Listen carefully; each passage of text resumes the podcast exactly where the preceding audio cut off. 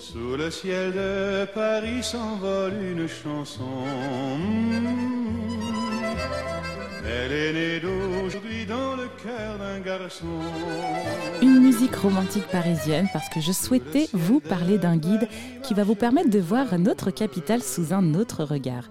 Ça s'appelle le Guide du patrimoine astronomique de Paris, un guide qui vous proposera sept balades originales pour découvrir Paris et l'histoire de l'astronomie de la France.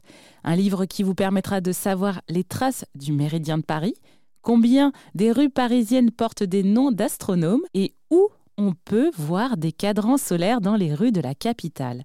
Cette balade originale qui vous invite, chers auditeurs et auditrices d'Airzen Radio, à découvrir les trésors astronomiques visibles dans les rues de Paris.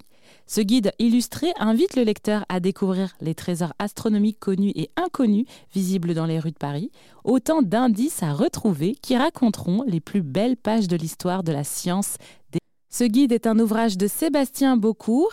Il est composé de 403 pages et de nombreuses illustrations en noir et blanc.